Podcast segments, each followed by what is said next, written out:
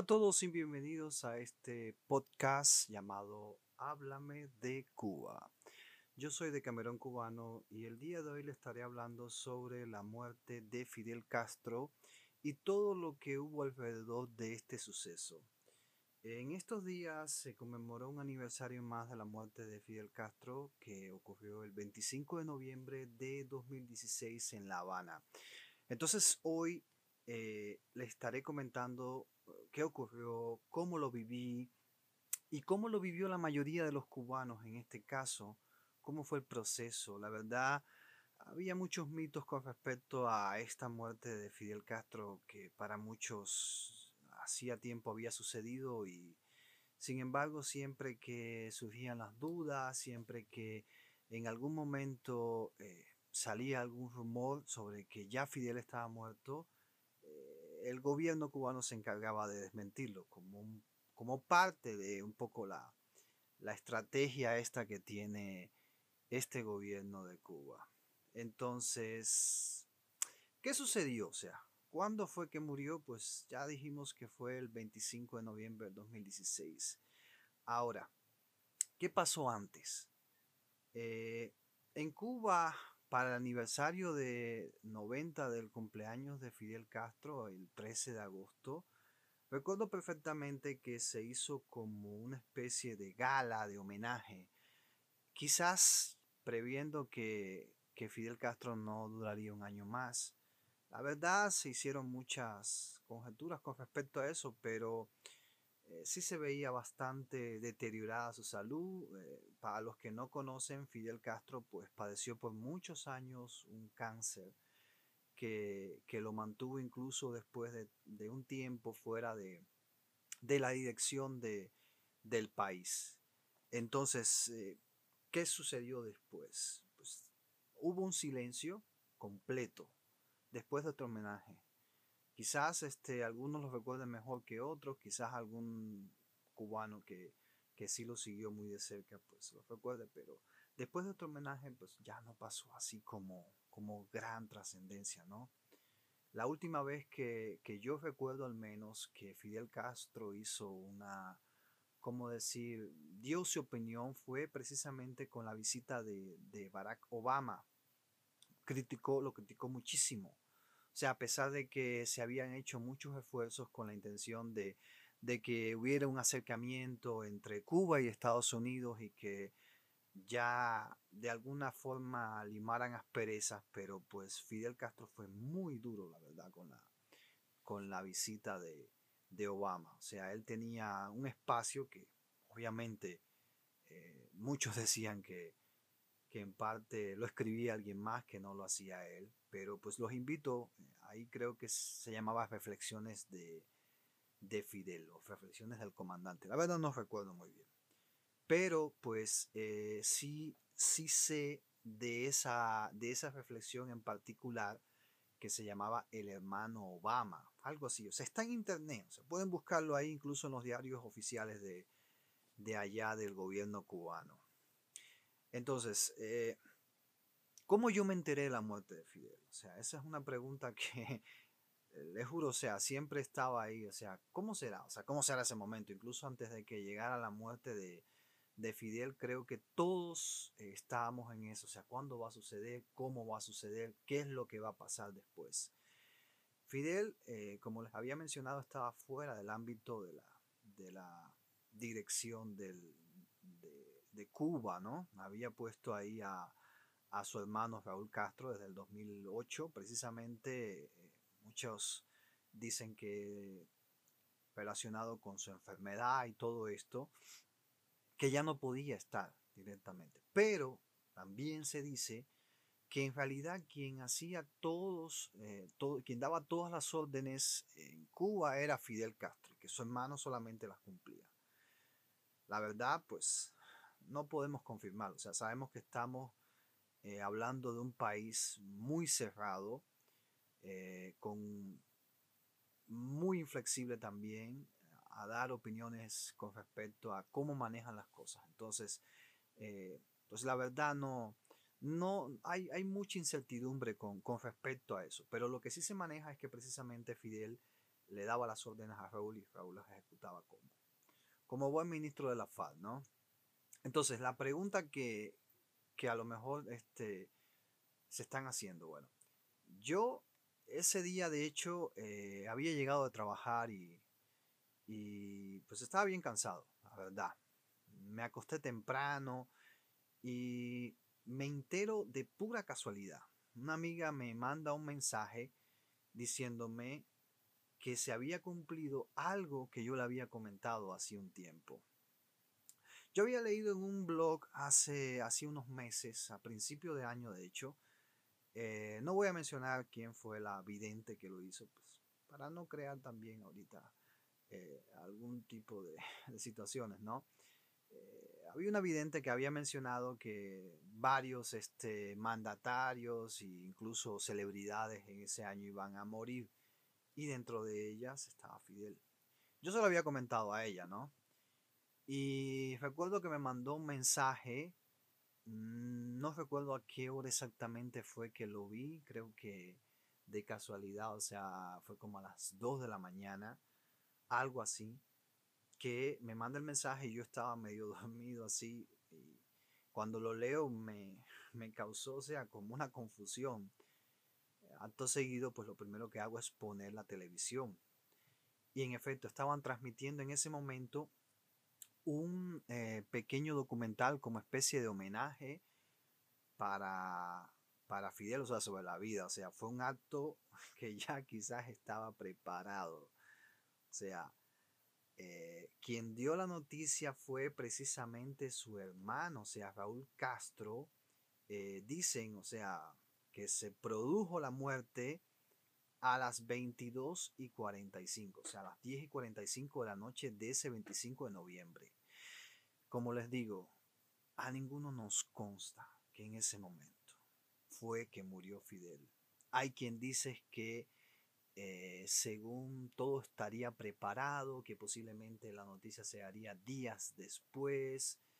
Eh, tuvo que ver quizás en parte, y yo creo que lo prepararon de esa manera porque, de hecho, a lo mejor estaba preparado y relacionado con el tema del, del, alzamiento del 30 de noviembre. Que, que, bueno, no sé si conocen un poco de esa historia, quizás en, en otros podcasts les hablaré un poco de, cómo fue, de cómo se preparó y todo eso, pero el lanzamiento del 30 de noviembre que estaba preparado precisamente para coincidir con la llegada del este, yate Granma que traía a los expedicionarios, entre ellos el Che Guevara, Camilo Cienfuegos, Fidel, Raúl, o sea, que salió desde Tuxpan, México. Entonces, no quiero extenderme con eso, pero bueno, casualmente la muerte ocurre ese día. Raúl Castro da la noticia. Él fue el que se encargó de darla. A partir de ese momento, o sea, ¿qué sucede? Pues todos los canales de la televisión cubana, que tampoco son muchos, pues empezaron a transmitir la noticia. O sea, incluso allá en Cuba, no sé si todavía eh, estará ese canal, existe una conexión con este Telesur, que es una televisora que tiene que ver con todos estos países de acá, Latinoamérica del Sur, y, que principalmente sus oficinas están en Venezuela, responden a los intereses de Venezuela, y pues ya saben, ¿no? Entonces, en todos los canales había transmisiones constantemente de la muerte de Fidel, homenajes a Fidel, de que si Fidel, o sea, documentales por donde quiera. Era lo único que se transmitía. Y obviamente eh, los noticieros empezaron a, a reportar todo el proceso y cómo iba a ser, cómo iba a ser este funeral de Fidel Castro. Bien, después, ¿qué es lo primero que se dice? Bueno, nosotros esperábamos que como mismo sucedió con, con Lenin, que lo, lo embalsamaron, o sea, lo tenían embalsamado, pues pensamos que sucedería lo mismo con Fidel. O sea, pensamos que que a él lo iban a embalsamar y lo iban a poner en una urna, como mismo hicieron con Lenin en la Plaza Roja, etcétera, etcétera. O sea, un poco la tradición rusa, ¿no? Y de todos estos grandes líderes de la revolución comunista y socialista. Pero pues no sucedió así. lo primero es que se dijo que, o sea, incluso lo, lo comunicó Raúl Castro, era que, que lo iban a cremar, o sea, por decisión propia. ¿Por qué? Pues no sabemos. Ciencia cierta quizás en parte por, por lo deteriorada que estaba su salud y que no se veía de, en su mejor forma. Quizás también un poco para, para que no se viera tan humano el hecho de que, obviamente, si, si, si tienes a Fidel Castro, el, gran líder para muchos, ¿no? De por tantos años, que permaneció en el poder, que, que mantuvo supuestamente, según ellos, a raya a los americanos, pues imagínense verlo en una urna, aunque sea de cristal, pues un poco que ya eh, lo baja del pedestal en lo que lo tenían muchos cubanos. O sea, mi opinión personal. Puede que, que sea la de ustedes, si están escuchando, puede que no la compartan. Pero bueno, en mi opinión personal siento que en parte también fue por eso. ¿Qué sucede después? Uno de, de los anuncios que, que dieron también en la televisión fue precisamente que, obviamente, o sea, siendo Fidel Castro y siendo incluso, eh, no digamos ya Fidel Castro, pero pudiera, por ejemplo, ser un gran, eh, sé, un presidente así, pues lo más lógico es que decreten un duelo nacional. Ahora, en Cuba, cuando Fidel muere, se decreta duelo nacional por nueve días. O sea, un novenario. Para los que no conocen lo que es el novenario, pues eh, normalmente la religión africana tiene que ver mucho con esto. Cuando una persona fallece, no en todos los casos, obviamente no, no todos los cubanos practican este tipo de, de actos, ¿no? Por así decirlo, se le hacen rezos a la persona para que eh, atraviese ese paso de la, vida a la muerte de, la, de una manera más eh, suave, ¿no? Por así decirla, o sea, como de una mejor forma. Pero tiene su, eh, tiene su origen en la religión africana. Aquí hay un detalle muy importante que obviamente eh, creo que solamente los círculos cercanos a Fidel Castro pueden corroborarlo, quizás. Pero se dice que Fidel tenía mucha relación con religión africana y trabajos de brujería en África. O sea, son comentarios que, se hacen con relación a, a, él. Y trabajos que a lo mejor no, no lo podemos decir que sea de magia negra, pero sí quizás para como protección. Ya sabemos que, que se dice que Fidel sobrevivió a 600 y tantos atentados y todo eso que obviamente no se pueden comprobar. Solamente ellos son los que lo viven diciendo y, lo ponen como, como si fuera algo, pues que imagínense ustedes, eh, muy grande, ¿no? Pero bueno, estuvo nueve días, o sea, nueve días eh, hasta que ya se llevó al cementerio de Santa Ifigenia donde actualmente reposan sus restos, Los restos cremados de Fidel Castro, sobre una, dentro de una piedra, o sea, que se preparó. Se dice que esa piedra se trajo de la Sierra Maestra, o sea, que está en el oriente de Cuba y todo se preparó, o sea, quizás ya la tenían preparada toda y fue cuestión ya nada más de moverla en el momento que ya se supo y en parte también por eso dijeron nueve días, o sea, necesitamos nueve días para mover esto, porque sí se ve bastante pesada. Entonces, eh, pues así vinieron, o sea, fueron nueve días en los que la televisión cubana solamente transmitió eso, o sea, no había otra transmisión a no ser el homenaje a Fidel Castro.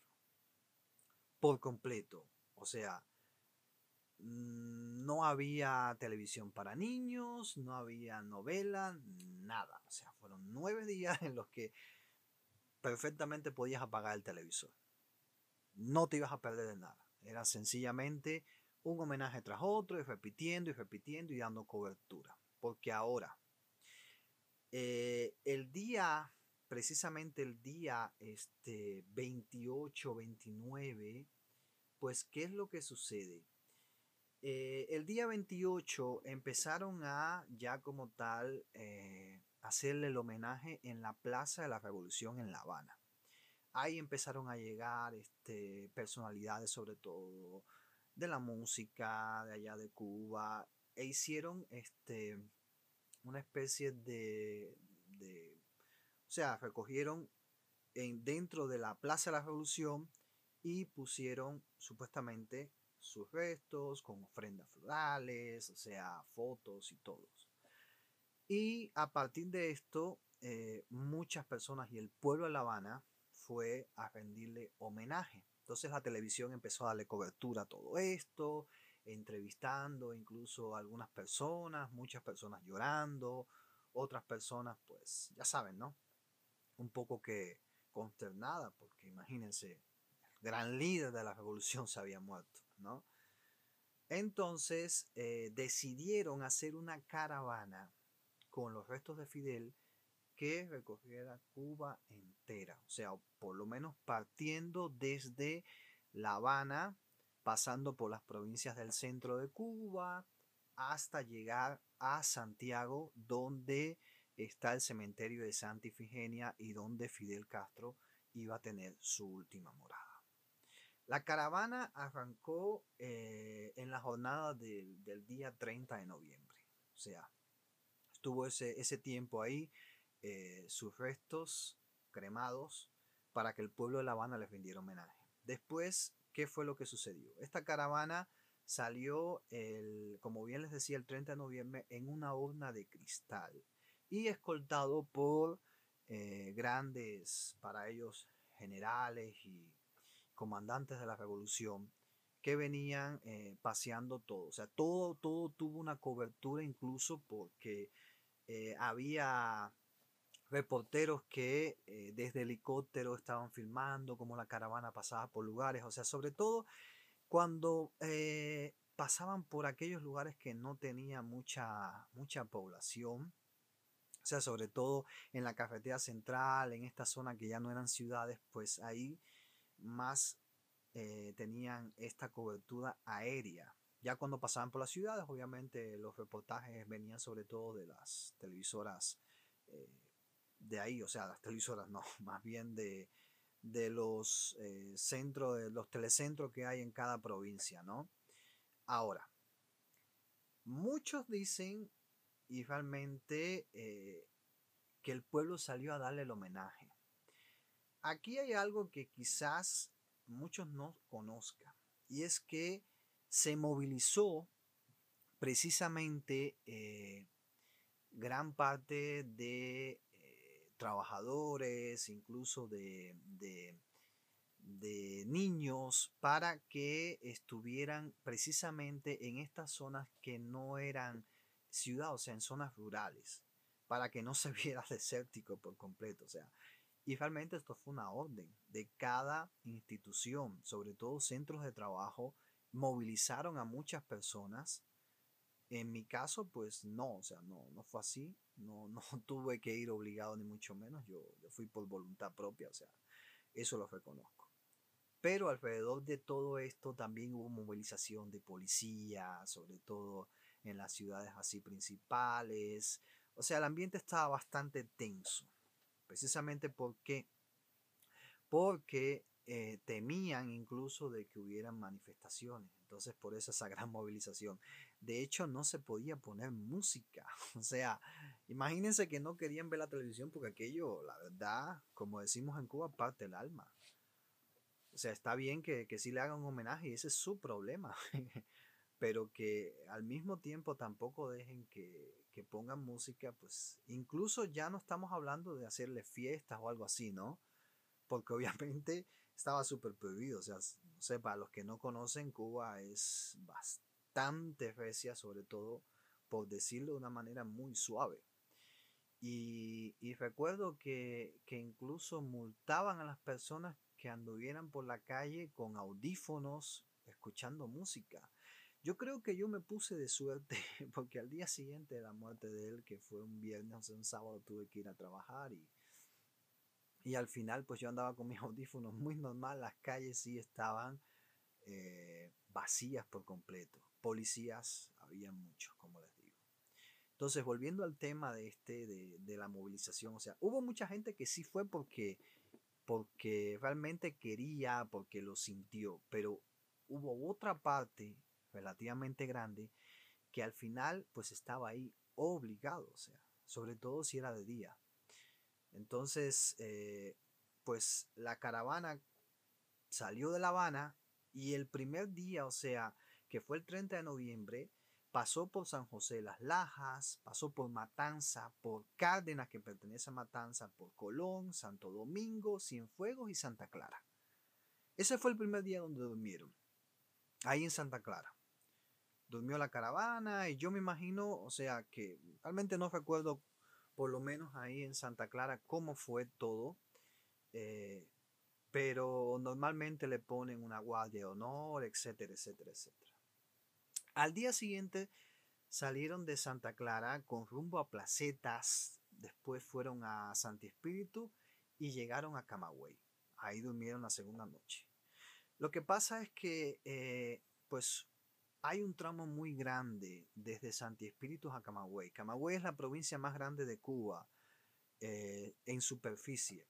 Y realmente, pues, eh, por eso no, no pasaron por tantas provincias ese día.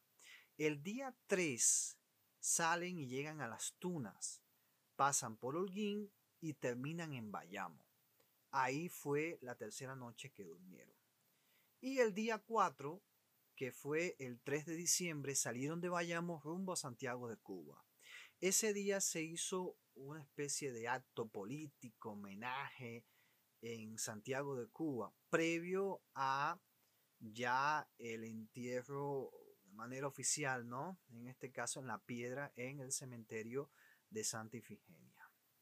Bien, entonces, eh, una de las cosas que, ocurrieron también en, ese, en, esos días fue que eh, precisamente movieron incluso los restos mortales de Mariana Grajale, que, que fue la madre de Antonio Maceo, Quizás en otros podcasts le hablaré un poco más de, estos héroes, que, de los grandes héroes de la revolución.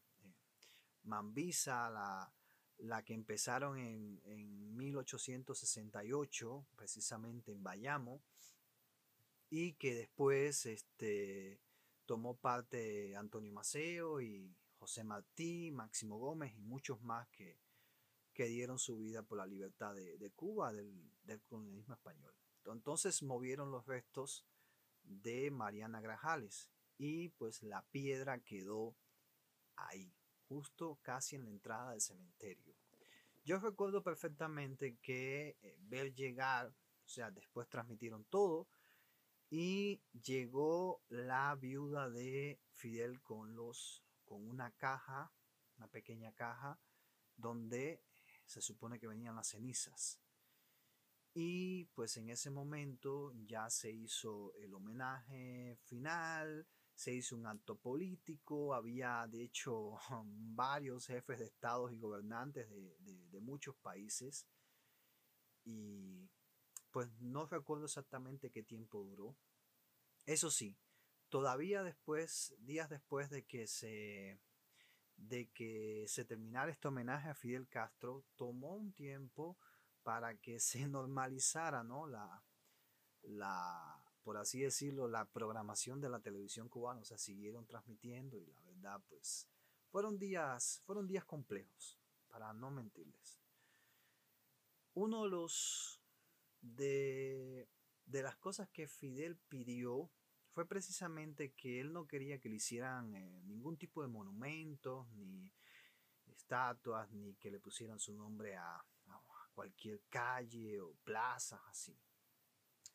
La verdad, hasta donde recuerdo, hace unos pocos años, creo que ya estaban pensando en hacer una cátedra, por así decirlo, con honor y el nombre a Fidel Castro. No sé realmente si se ha cumplido del todo, o sea, es, fue su última petición.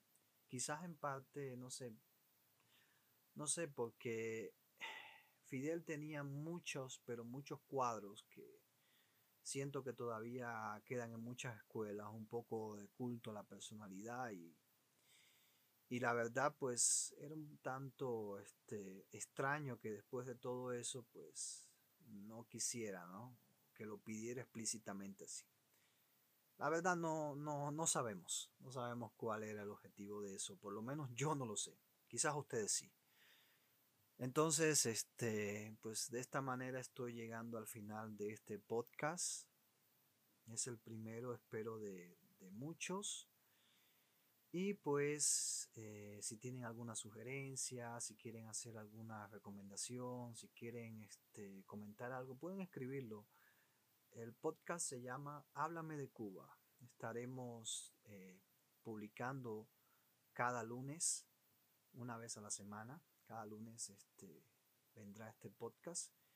Y pues aquí contaremos un poco de, de algunas experiencias que tuve en Cuba de algunos temas que, quizás muchos no conozcan, precisamente porque estamos hablando de un hermetismo que solamente se compara con Corea del Norte. Nada, les deseo que tengan un excelente día y pues estamos en Facebook, estamos también en YouTube y pues ahí nos pueden encontrar. Recuerden suscribirse a nuestro podcast para que lo escuchen cada vez que quieran. Cuídense mucho y nos vemos en la próxima.